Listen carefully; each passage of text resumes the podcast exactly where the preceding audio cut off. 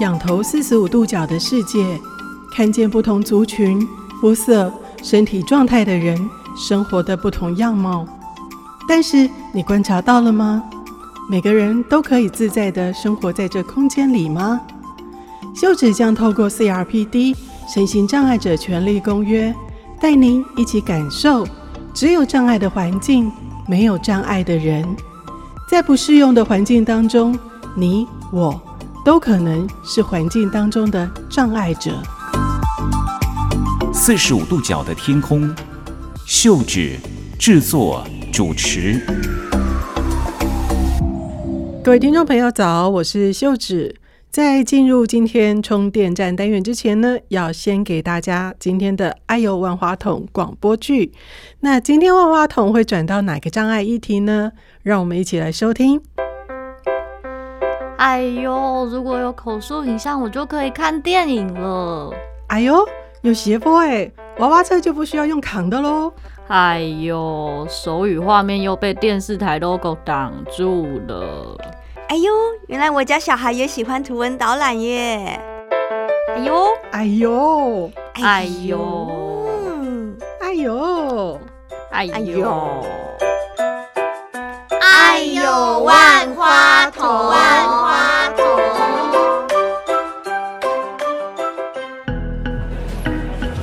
嘿，阿瑞啊，要下班了没啊？我我我我我还要做一点事情啊，等一下哦。你不是要去看电影？太晚去小心买不到票，只能站着看呢。电电影院里面才没有站票了哦。好，好了好了，跟你开玩笑的，就是提醒你记得下班。老板可没答应你加班哦，没有加班费的哦。嘿嘿，我要等你哦，给我加班费啦。哎呦，不理你了啦，我也要赶快去过我快乐的周末时光啦。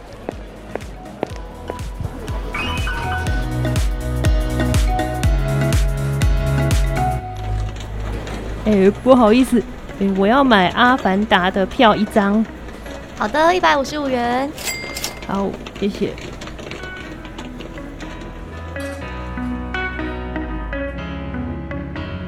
That pain made me who I am. 呜呜 I spent a lifetime trying to right the wrongs of the past. 嘿，亲爱的，你看，你有没有听到一个很奇怪的声音？啊？什么声音？啊！我找到了，你看那里啦。你看他为什么要一直发出那些声音？很奇怪哎。哎哎，真的哎，我发现你说的那个人了。好奇怪哎，而且这个声音，你看一直干扰我看电影。你帮我叫他安静一点吗？哎呦，你就坐在他旁边，你跟他说啦，不然我要绕过你，我怕吵了其他人啦、啊。可是他真的很奇怪，我会怕怕。没有关系啦，你就跟他说这里人很多，你不用担心啦。哦，好啦。I will help you fight God。哎，那个，不好意思，你可以不要一直发出声音吗？你又动来动去的，这样我看电影一直被干扰。哎，可是我我也没有办法，我我没有办法控制我这个状况。我怎么可能不能控制？而且你这样，我要怎么看电影？我就是有生病哦，所以一直会发出这个声音，就没办法控制的。你生病，为什么还要来看电影啊？你真的会吵到我们嘞，不然你可以不要坐这边啊。我我我是一个妥瑞症的患者哎，我我真的因为症状的关系，我我没有办法控制啊。而且我也是买票进来的，那你说我我换哪里都客满了。但是你就是影响我们啦，你要看电影，我们也要看好不好？真的很干扰哎你。不要看我看，看，吵了，吵什么？吵完了没有啊？哎哎哎，你们有没有工作人员啊？影厅里面有人吵起来了，我怕会打架。哈？吵起来了？等一下，等一下，你带我去看，在哪边？好的，好的，快点，快点。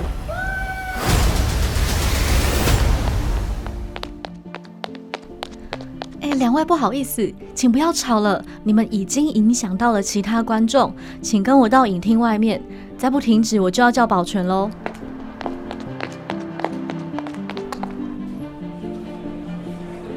诶，刚才有观众反映你们发出很大的声音，而且影响到了其他观众，可以解释一下你们是怎么一回事吗？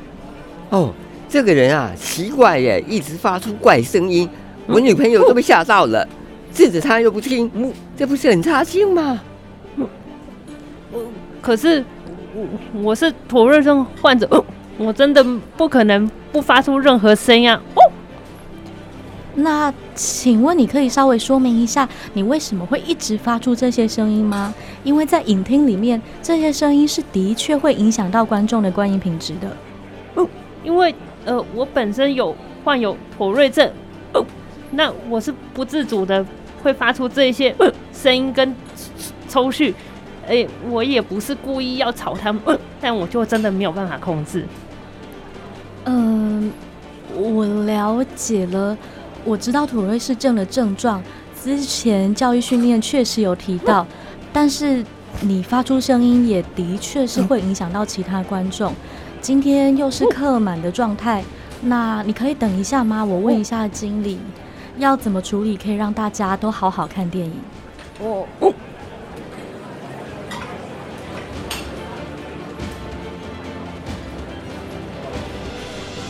哎，先生小姐，这位。先生真的不是故意发出声音干扰到大家了，但是我们在安排座位的时候，也的确没有留意到，嗯，真的很不好意思。现在电影已经进行到一半了，那我们会补偿你们，是不是愿意直接看下一场，还是说，嗯，您要继续把这一场看完呢？已经播映好一段时间了，怕没有看到重要的片段，我们看下一场好了。非常感谢你们的体谅，那请跟我们到等候区。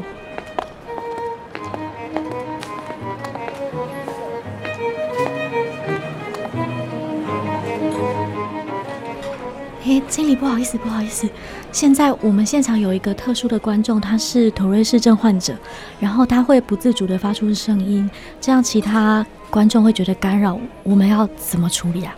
哦，我过来帮你们吧。哦，好的，好的，好的。我知道了，先生，不好意思，因为售票的时候我们没有第一时间留意到您的状况。不过这场电影已经被影响了，您是否愿意换到下一场呢？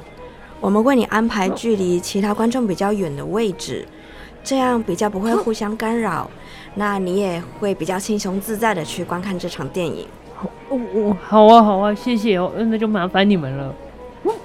好的，好的，啊，我也会持续提醒我们新进的员工，请他们务必要了解到会有各式各样状况和需求的观众，也欢迎您下次再来看电影。当然，你也可以告诉我们你的需求，以避免这样的误会再次产生。今天的电影就让我们招待你吧。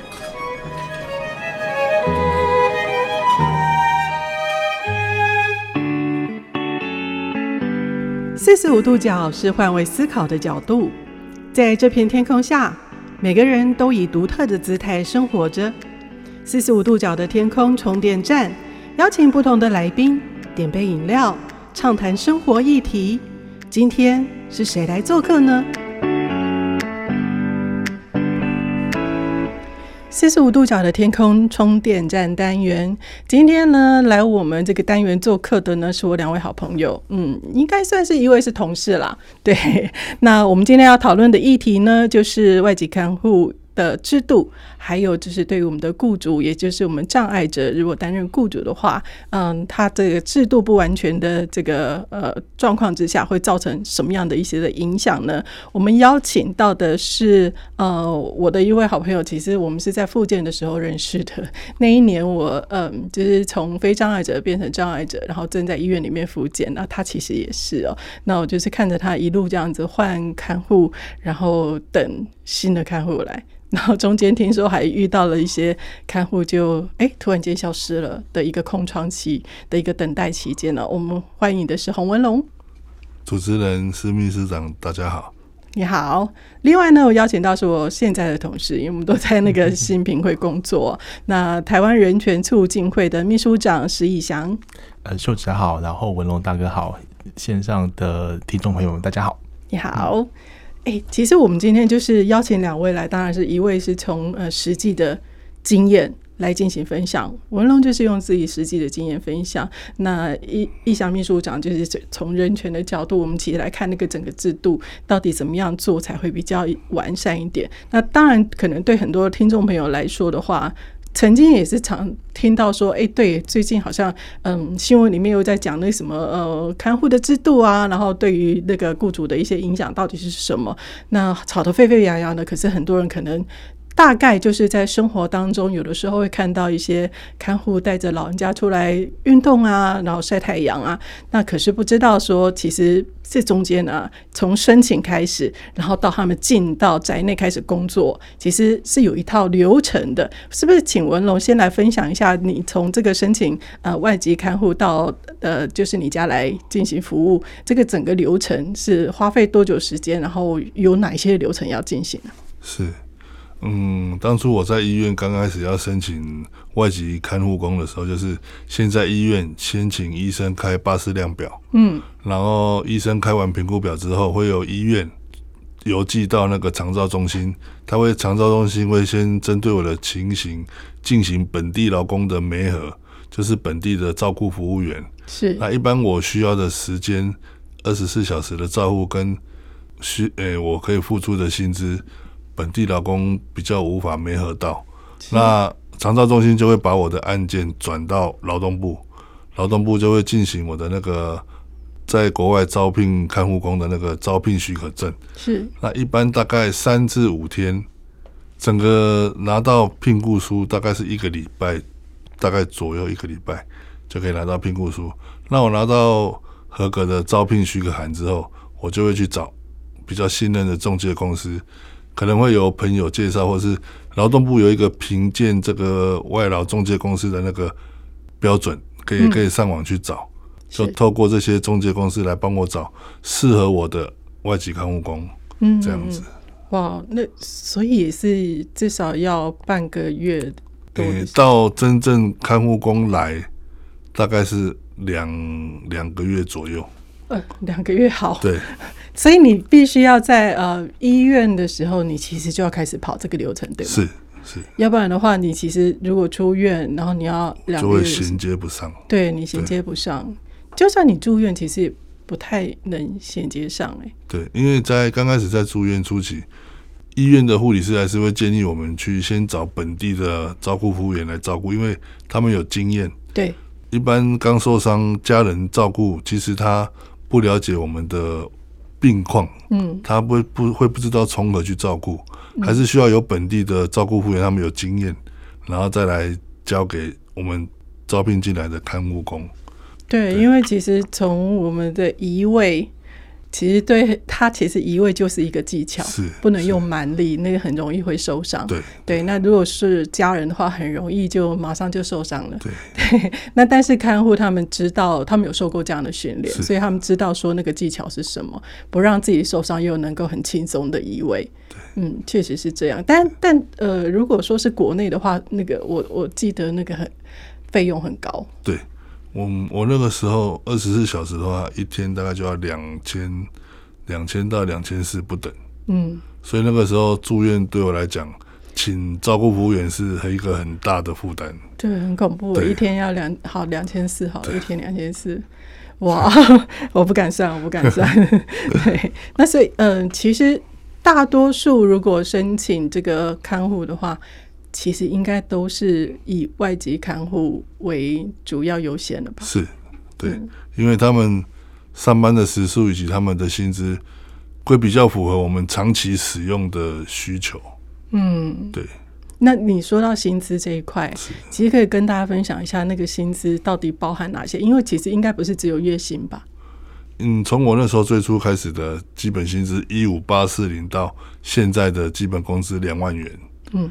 一路上都有在调整，那其他需要的费用也是慢慢的在增加。是，比如说以前没有的意外的保险费、意外险的保险费，这个是最近这几年才又增加要求雇主一定要替看护工保这个险，嗯，因为会如果他们在工作中有意外发生，至少有一个保障。是，然后还有就是每个月要缴给政府的安定基金两千元，嗯，跟老也也看护工的那个健保劳保诶劳健保费也是大概一千多元，所以零零总总加起来大概也要两万四到两万五左右，这是单薪资还不包含吃的方面。嗯，那不是还有一个什么雇主服务费？这是这个是服务费是中介公司针对外劳，但是是由我们雇主先帮他代垫，由他的薪水里面扣除。他是每年都会递减，第一年是每个月收一千八的服务费，嗯，然后每年递减，到第三年的话是每个月收取一千五百元的服务费。这就是说，你中间跟外劳沟通有什么问题，那中介公司会带着翻译老师来协调或了解。还有带他们去体检，嗯，这些费用这样子。好哇，好复杂哦。这其实还真的还算是蛮多的耶。那这样算下来，呃，基本至少要就要两万五左右嘛，对不对？对，对，就是这些零零总总加起来的话，基本费用就是大概两万五。这其实不包含吃住，对，还有其他的一些费用的延伸。是，对。那嗯，我一直记得就是关于吃住这件事情啊，嗯、就是。你吃什么，还是跟着吃什么？一般因为他们都是虔诚的穆斯林教徒比较多，所以他们基本上都是不吃猪肉。嗯，有的人锅边锅边素的话，他可以吃；有的人他不要。但是一般我们都要尊重他们，就是说，他如果可以吃，我们就提供他喜欢吃的东西。啊，如果可以跟着一起吃，那当然是最好。对，不然有的话就是另外再帮他准备这样子。是，对，但是会面临到一个问题，例如说，我今天就是我工作赚了钱，然后发薪水了，很开心。我想说，呃，哎、欸，现在钱还蛮多的，就是第一天发薪水，先去吃一顿好吃的，想去吃个牛排。嗯，可是算了一下，好像只有付得起自己的牛排费用。那这时候你怎么协调？你总不能让的他陪着你，然后还要帮你要切牛肉啊那些的，但你不给他吃哦。不会，一般的话这样我就不会去吃，我就我还是会带着他去啦，但是不会说我吃他在旁边看，我是不会这样。就但你还是要付他点的餐。对对对对。哇，所以你就会变成说，对这样子来说，你必须也要有这些预算上面的精算了。对对，嗯，额外的支出可能也要包括在内，这样。是，好，呃，我不知道该怎么说这一块，因为有时候会觉得说。对，就是想要犒赏自己一下的时候，可是可能可能算了一下，我的我的收入可能只可能可以支付我自己的，但是他是一个协助者，然后嗯，可是你不能够把他丢下，就是他协助我，但我我在正在享受的时候，啊、他没有办法，对那种拉扯，我觉得还有那个平衡，我觉得也是一件很辛苦的事情，是。好，那另外我们再来看哦，就是其实刚刚文龙有提到说巴氏量表之后，然后就去开始进入那个流程。但我比较好奇的是，你如何去就是在嗯寻找外外籍看护的时候，找到一个适合自己的外籍看护？我觉得这应该有点难。一般像我们拿到招聘许可函之后，再找中介公司。就会先提出我的需求，比如说我需要上下床要协助，嗯，还有洗澡，嗯，以及其他我可能需要重要的工作，我会先提出来，嗯，那他就会在我的那个求财上面注明这些事情，然后从国外的学校去找愿意接受这些事项的义工，然后他们会拿他的履历寄给我，然后我再从这些履历去挑选。适合我的看护工，但是那诶、欸，挑选完之后会进行面试以及试训，但是这只是一面之缘啦。但是就是像我，我我有个好处的是，我身边还有一个印尼籍的外劳，他可以帮忙我一起试训，他会跟他聊一下，嗯，啊，他大概从可能聊一天的情的的的这个聊天的这个下面来了解这个人大概是。大概啦是什么样的一个？会不会说很热心，还是说他笑脸，他愿意做，嗯，这样子。但是进来之后，真正会不会做，还是要等他上手之后才看得出来。对啊，对，因为你只是透过视讯嘛，是，那视讯就这么一次，就对你，我可以在视讯的时候对你笑啊。对对对。可是真的开始工作的时候才知道说那个状况是什么，对，遇到的事情，然后彼此的个性，其实这些都是要去进行媒合的。那我我好奇说，呃，如果在这个阶段，你是不是会提醒大家，就是把项目写清楚？因为有时候我们已经觉得很习惯的事情，就会忘记了，就是忘记要说。嗯，其实这像一般外劳，他刚进来台湾，他们其实除了刚开始的人生地不熟，以及还没有办法习惯我们的文化，我们在跟他，尤其是语言啊，我觉得语言是很重要，因为有时候沟通不良。像我的话，我是有透过那个手机的翻译，重点的话，我就请他先写下来，嗯，就是我每天大概会做的哪些事情，给他一个册小册子让他记录，嗯，然后我大概要是这些事情，然后很重要的你要帮我记得。不要忘记，嗯，这样子，然后慢慢的去增加他的，也也是要增加他的一些工作的技巧，让他可以去更上手、更熟练。说我需要的帮忙有哪些？这样子，嗯，对。所以在呃，就是在寻找适合自己的看护的时候，首先你要先把自己的一些需求，就是非常仔细的写清楚，是，不要隐瞒，对。就是千万不要觉得说这个写的可能不会有人想接，然后就隐瞒下来。其实一开始先把所有的事情先说开来，对对对，是最好的一件事情。然后再经由这个呃人力中介公司来帮你找，就是能够接，对对。然后再进入试训面试，对对。但但是视讯面试就只能呃看一下他长什么样子，对，嗯。好哦，好，了解了解，好，所以其实，嗯，在这一块就是要经过这样的一个时间才能够进入。那如果一旦他进来的时候，发现好像跟自己的需求有一段距离的时候，你会怎么处置呢？我会先试着跟他聊聊看，愿不愿意讲他没有办法做好工作的原因。嗯，如果真的还是没有办法解决，我就会先请中介公司带翻译老师来，由翻译老师先来安抚他，问一下他到底是什么原因没有办法说好好工作，或是想要离开。对，如果真的还是不行，可能就会进入到最后一个阶段，是说换，也就是把他转出，他换到别的雇主，然后我再从市面上承接外劳，或是重新再走一次招聘的流程。哇，就变成要这样子。可是这个就是一个，就是最难的最抉择，而且这个时间会拉得很长，对，而且对双方都是一个很不好的回忆啦。因为你你在那个撕破脸的感觉，对对对，但是你又要在一起，嗯，你就要他也是要照顾你啊，你也不能说没有他照顾，嗯，对，嗯，就不能平和的分手吗？没办法，就是那个时间长短这样子啊。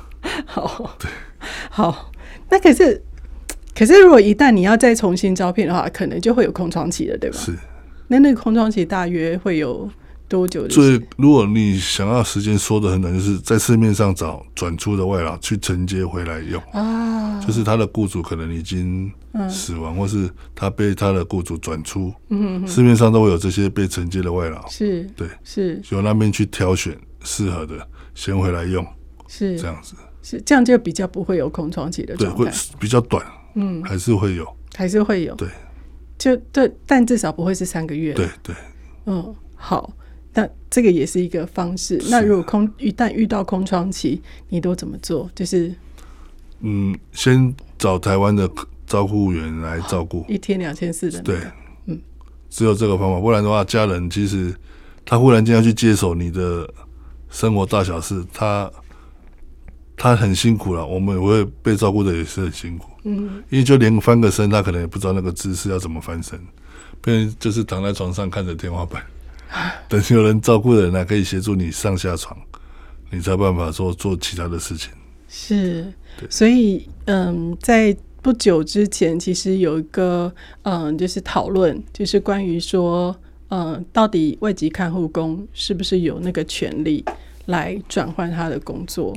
我想，这个对于雇主来说，对于障碍者身份的雇主来说，可能就会思考到一点，就是，呃，那个空窗期要怎么办？那一旦还要换工作，那那个空窗期到底要怎么去去呃填满？就是用哪一些的其他的资源可以填满？但是其实说真的，我们再退一步回来说的话，呃，无论是外籍看护工或者是所有的劳工，其实能够自由的选择自己的工作，它都是一个权利，它不是不应该是被呃剥夺掉这个权利的，因为即便即便就算是他嗯。做的非常的不适应的时候，其实对于雇主来说也不好啊，因为他的照顾品质相对的就会比较低，他就会陷入一个很恶性的循环当中。嗯。我们先稍作休息一下之后回来，我们想请这个意想来跟我们谈一谈外籍看护这个劳工权的这个部分，因为它其实也有关于这个我们整个照顾品质上面的一个很重要的关键点。马上回来。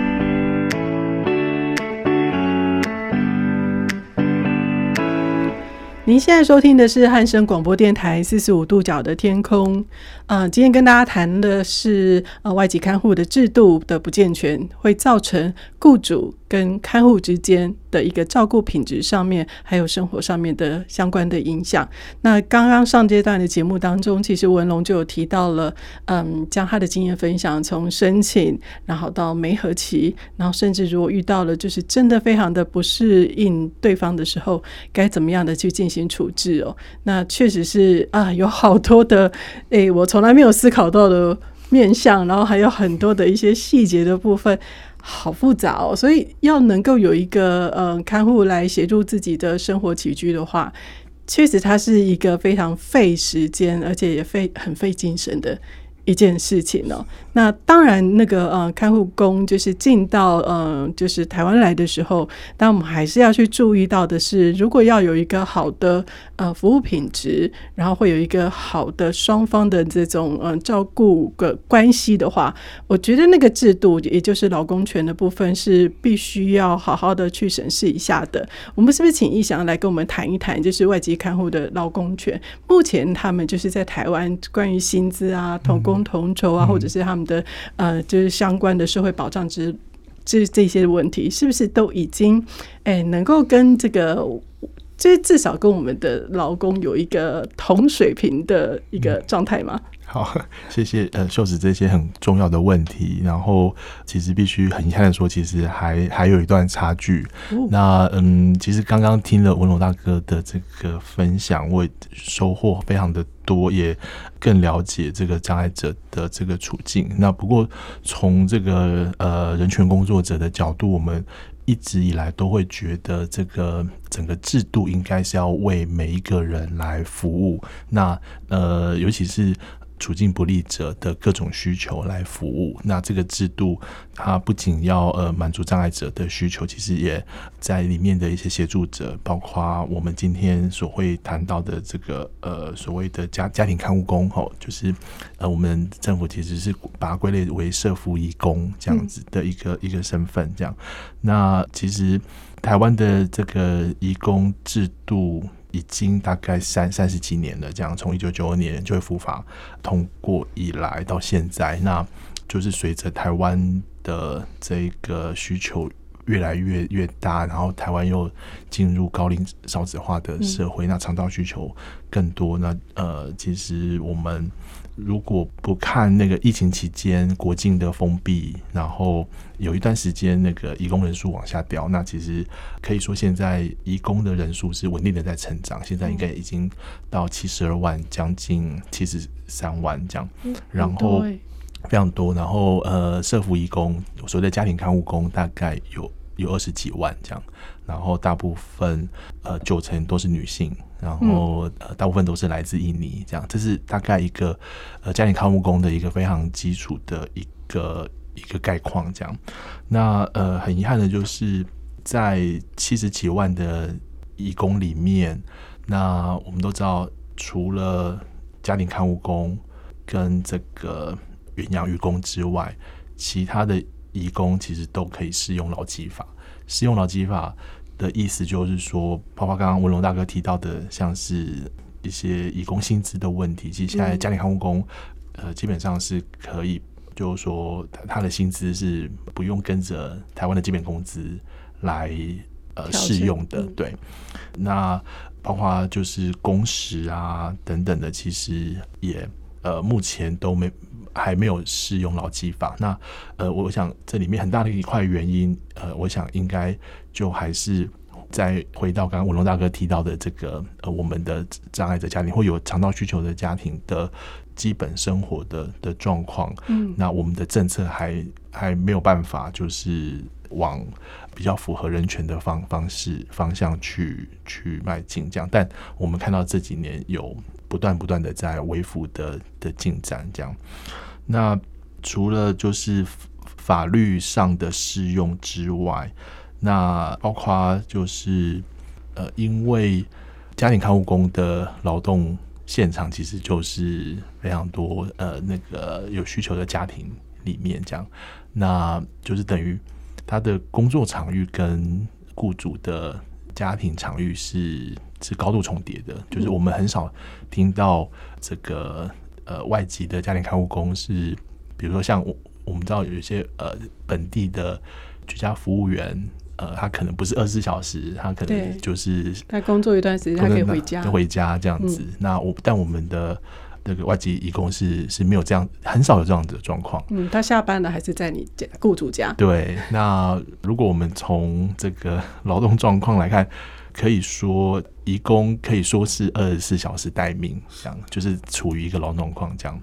那包括休假的问题，就是说也蛮有蛮高比例的移工，可能是一周七天都没有休假的这样子。那呃，这个也是经常被谈到的一一个状况这样。那至于这个所谓的劳动三权里面的团结权呢，基本上。我们制度上是允许移工可以组织工会的哦。对，那那我们有工会存在吗？呃，我们目前的外籍移工的工会，就是在外籍移工目前，就我所知，至少有呃三个以上的这个工会这样。是。那但是家庭看护工，呃，目前是有一些比较非工会性质的组织，但。应该还没有，就是有正式成成立工会这样子。那这可能也跟义工们的工作形态非常的相关，因为如果当他们对就是没有其他的时间可以，其他时间，然后所有的一整所有的精力都在照顾就是台湾的需求者这样子，那这样状态基本上是真的很难有。就是实实际行使团结权的机会，这样，呃，所以就是说，如果回到制度，那其实我们应该要想到，呃，怎么样来让这个长照的人的人力是可以比较符合呃尊严劳动，然后同时又可以满足很多这个长照家庭的需求。其实就应该要有更多呃政府的资源要进来。那这几年一直在谈的，其实就是移工政策是劳动部负责，那我们的整个长照体系是卫福部呃是主管机关。但目前显然整个呃两个部会的协调跟制度的制度的衔接或整合，其实没有整合得很好。我们都知道有喘息服务这样子，嗯、但喘息服务的量能跟实际使用的人数，呃呃，我想目前其实都是一个呃还没办法真的解决长照家庭的需求跟这个那个移工喘息，就是真的行使劳动权的这样子的两方的需求。因为从文刚文龙大哥的分享里面，其实我们完全看不到卫福部。或者是那个长照资源有没有进到文龙大哥的这个状况，就就可以看到，就是可能更多的的现场，其实就长照资源没有整合进来，这样。那但我们也知道，卫福部有不断的想要冲量能，然后来解决问题，但呃，我想还有蛮长的一段路路要走，这样。那这另外一个可能也跟性别。议题有关，因为我们知道，如果九成以上的这个家庭看护工都是女性，然后又是在这个呃所谓的私人领域的雇主家工作，所以其实过去监察院或相关的报道也有蛮多统计，就是说这个作为女性的家庭看护工，她面临的这个性骚扰或性侵的这个风险也是相对比较高的这样子。那呃，所以这大概大概就是家庭看护工在整个台湾的这个。各种不同类型的义工里面，他所面临的处境。那当然，过去呃也发生过，不过现在比较少。比方说，来自印尼的家庭看护工，如果他的宗教信仰是是穆斯林，是伊斯兰宗教，过去可能因为台湾的雇主比较不了解这些文化差异，所以过去曾经有逼移工吃猪肉的状况。但我想现在。经过各种政府的推广或民间团体的呼吁，我想这样的情况应该会越来越少。嗯，那但是更重要，其实还是要怎么样有政府跟公民社会的努力，让这个不管是台湾的雇主，然后中介，还有来自东南亚各国的义工，彼此要相互理理解，然后有更多的资源进来，呃，才有可能一起来面对这些很艰难的。这一些呃人权的问题，哦，这这我所谓的人权问题，不是只有外籍义工的人权问题，是这个障碍者家庭或呃长照家庭，或者是照顾者本身也是需要喘息的。对，对，就是说在这里面，我们看到每一个利害关系人都面临困境，但更要关注的其实是那国家的角色，然后我们的制度怎么样调整，让每一个呃有需求者可以呃他的需求都可以被满足，这样。嗯。嗯这样听起来好像似乎大家都没有把这个自己的责任该做的事情给做好，就是现在好像还都还在一个很模糊的地带，嗯、呃，发生了什么事情就解决了那件事情就好了，就是没有一个呃横向的沟通跟整个同整起来做一个政策上的检讨跟政策上的一些的调整，其实嗯，也许有，但是都是一些很小的一点一点一点的。慢慢慢慢的，可是我们真的需要的是，你既然台湾已经进入了呃老年化的社会，嗯、我们有很多的这个长照家庭其实是很需要被协助的。那其实长呃，可是现在的这个整个长照制度还没有办法真正的撑起来。的时候，我们可能真的有一些家庭就会需要有一些外籍的看护能够进驻，就是家里面来进行协助。那可是，一旦制度没有把它给做好的时候，其实它就是落入了一个。弱弱想起，还有这个照顾品质，就是没有办法，就是让他更好的一个一个状态。因为其实对于嗯看护来说，好了，就是他可能需要的是一个休息。嗯、那可是我们有没有办法，就是让他有足够的休息时间？那这个时候可能就是长照制度的什么喘息照护这个就要进来了。可是喘息照护其实它还有很多的限制，调整的空间，对它它还是会有一些限制存在的。它可能只是。单纯陪伴啊，或对，但对于可能有些家庭，他是需需要去就医啊，或者是需要呃出门去工作的时候，那这部分可不可以有一些些的调整跟开放？嗯、这也是我们。需要去做调整。那如果我们再退回来看到的是外籍呃看护的这个劳工权的话，我们可能又会谈到的一点就是，如果一旦这个看护他会认为说啊，我真的没有办法胜任这份工作的时候，我觉得我如果再继续下去的话，我我没有办法好好的照顾我的雇主，但是我自己也很痛苦。那我能不能够换工作？那我记得这件事情在之前就是嗯有很多的讨论。可是对于障碍者来说，其实。一旦看护可以就是自主的决定我要转换工作的时候，其实是对我们会有一些影响，是吗？一般像他们如果来台工作，他们会先跟当地的政府会有借钱，所以他们会有贷款的压力。嗯，进来的我我记得我有听其他的中介公司大概讲过，他们会有三个月的，就是这个好像是没有一个很明显的合约，就是说三个月的默契，说你在这三个月内你。在你新进的雇主里面，家里要好好表现。你表现满三个月，OK。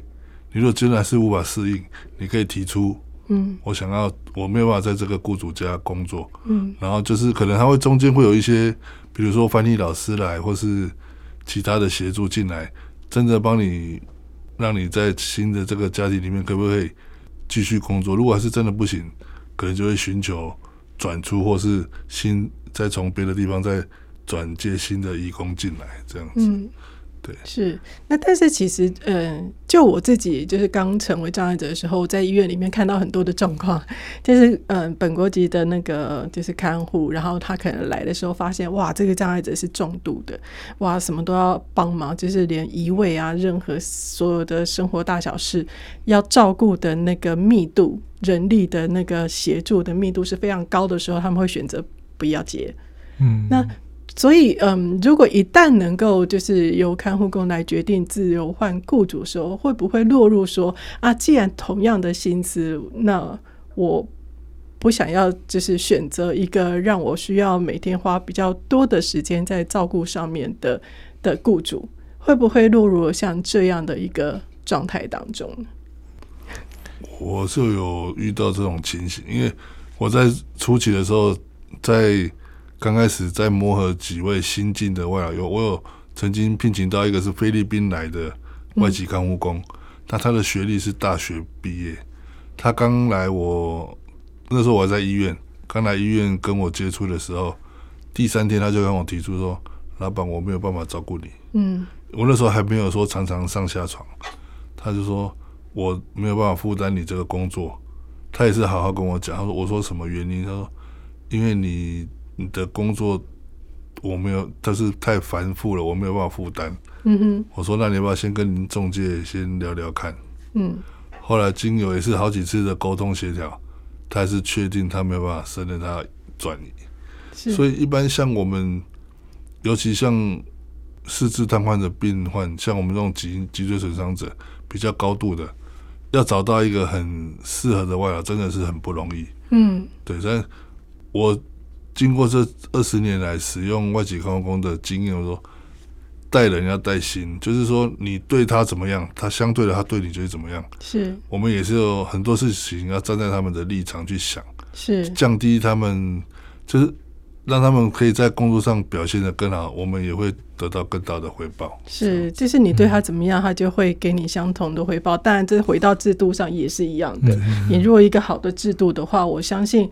这个嗯，对于这个外籍的看护工来说的话，他会很愿意的留在一个地方就是工作，即便他的呃工作可能那个工作的密度会比较时间密度会比较高一些。那就是一想可以跟我们分享一下，如果。一旦是这样的话，是不是我们的制度其实还是要做一些的调整？例如，哎、也许在于呃，移工他可以换工作的状态下，我们是不是应该要让，比如说像照顾嗯、呃、重度及重度的这个家庭，让那个呃他的那个薪资上面会有一些不同的调整？例如说，像一些呃社政上面可以进来，就是我们有一些补助是给予你的，这样有没有机会？能够让双方是一个可以接受的状态。对我，我想那刚刚呃秀子所提到这个方向，绝对是肯定。其实我们只要去想，就是我们自己作为一个台湾人在本地的劳动市场，嗯、我们会怎么样选择工作，以及这个工作怎么样来适合每一个人。嗯，那从这个角度来想，那放到。移工当然是适用的。我们现在所看到的各种问题，不管是逃跑，或者是这个经过很简单的媒合程序，但是要生活很很久的那整个那个过程，然后让制度把两方绑在一起，而且要转换又这么的艰难，还有空窗期。那呃，如果一切都回到。就是正常的的劳动市场，然后他呃由这个工作的内容性质，然后来去看那个，比如说一一个劳工他的能力，然后来调整他的薪资等等的。那那我想他就是说这个现况应该比较符合符合一个尊严劳动跟满足需需求的的状况。那可是因为现现在我们的就业服法就是长这样，然后移工就是。基本上就是非常严格的呃限制，不能自由转换雇主，除非除非有非常极端的，那可能真的有具体的被虐待，然后就是一些就无法说罗列的那些状况，才有可能就是转换。否否则的话，基本上现在就是不只是义工啊，我想就是雇主也是被这个制度绑在一起，这样子，嗯、然后就会产生各种的问题。那所以我，我我还是回到，就是说，呃，制度要为每一个人服务，尤尤其要为处境不利者要提供更多的资源。嗯、那那从这个角度来来看的话，其实我会觉得，从人权的角度来设计制度，反而相对是就会比较真的应该会简单很多，然后它又可以立即的解决很多的问题，甚至当我们想象。一个愿意冒险来台湾的移工，那如果我们都甚至开放让他的家庭可以来台湾，对，然后我们的相关的配套做好，一个移工他呃甚至不用在雇主家里，就是你回到市场，就是如果有人想要赚更多的钱，那他就是来来夜班，然后然后有人就选择早班，然后这样子就是做好。衔接，那这个有有需求的这个这样子，他就是有更更多的这个选择的机会。那移工又可以在一个比较呃符合他的想象的劳动状况下，在台湾生活。嗯，那为为什么这样子的制度就是长不出来？对，对为什么？我想就是 回到可能官员或资方不不是指雇主，而是。一开始，我们台湾的移工政策真的必须老实说，其实不单纯只是在解决台湾劳动市场的问题，它其实是在解决资本家有那个廉价劳动力需求的问题。是，对，一一开始是这样，对。那呃，所以一一开始我们的产业移工，然后呃基础建设的移工，其实都是从这个角度来来吸纳。的那个来自东亚的这些劳动力，所以为什么会发生那个？大家如果还有印象的话，那个高雄捷运泰国劳工抗暴，我们我们不要说暴动，因为最后我们发现那个背后其实是那个官商呃政商呃的一个弊案哦所导致的。那你就会看到泰国劳劳工在里面就是被压迫的一群人，所以他们为什么会呃用？用暴力来反映这个问题，就就会看到那个整个一开始的义工制度，其实就是在满足资资本家廉价劳动力需求的问题。嗯，那随着现在呃台湾越来越多人权的意识，那当然我们就是更应该要从人权的角度来思考义工政策。但很遗憾的就是，在远洋渔工、在家庭看护工，甚至疫情期间，我们看到连连厂工。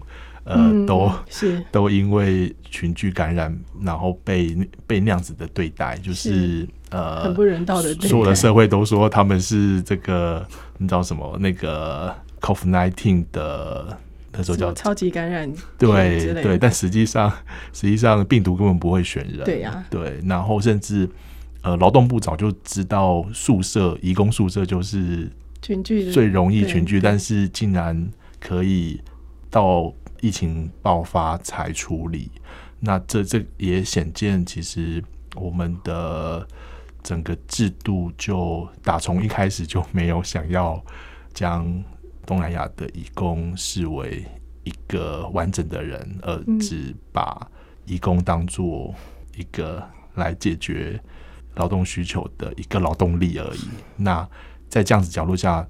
根本不可不会去想到移工作为一个人，他他也有家庭，他、嗯、他也有情感生活，然后他也有各种生活多方面，他可能有这个跳街舞的，对对，跳街舞的兴趣，他可能对都没有。嗯、对，像像我在东港那个阿妈家，就是我阿妈也是一个快百百岁的人类，然后他现在也是有在。一位印尼的非常年轻的那个女性义工在照顾她，嗯，但我就观察义工她她的那个，她就是可能热爱流行音乐，然后甚至有一把吉他，然后然后可能唱歌也不知道对她什么时候 对会会来那个唱歌这样子。对，嗯，那对我还是回到就是怎么样去设计这制度，然后让每一个有需求的人可以过一个。呃，有尊严的生活这样子。是，谢谢一翔，你点到一个很重点，而且其实也刚刚文龙一直在提的，你怎么对对方，嗯、对方就会给你什么样的回馈。对，政策也是一样的，你怎么样的制定一个好的政策，是符合每一个人，嗯，就是能够行使自己的权利的时候，那那个工作会让你更加的尽心力。对，那嗯。下一集我们也会继续的讨论，我们要来讨论的是外籍看护工以及雇主双方的权利保障，还有我们就是要以这个劳动条件，其实刚刚一翔刚刚也有提到的，就是。关于一个好的环境，你你不能只是把对方当机器，你可能要去思考到的是，他就是一个人，他也会有自己的梦想、自己的情感、自己的情绪，还有想做的事情。那如何在呃让他一个可以自由呃在呃发展他自己想要做的事情，又可以兼具他自己的工作？我觉得这才是一个好的工作的环境。那也会因此而让这个雇主这个照顾品质也会往好的方向来发展。所以下一个礼拜的节。目也要请各位听众朋友能够继续收听哦。那今天先谢谢两位，我们下周再继续来讨论这个外籍看护工的劳动条件哦。那今天的节目就先进行到这里。四十五度角的天空，我是秀芷，我们下周再见。本节目为国家人权委员会广告，社团法人行无爱联盟、汉声广播电台联合制播，谢谢收听。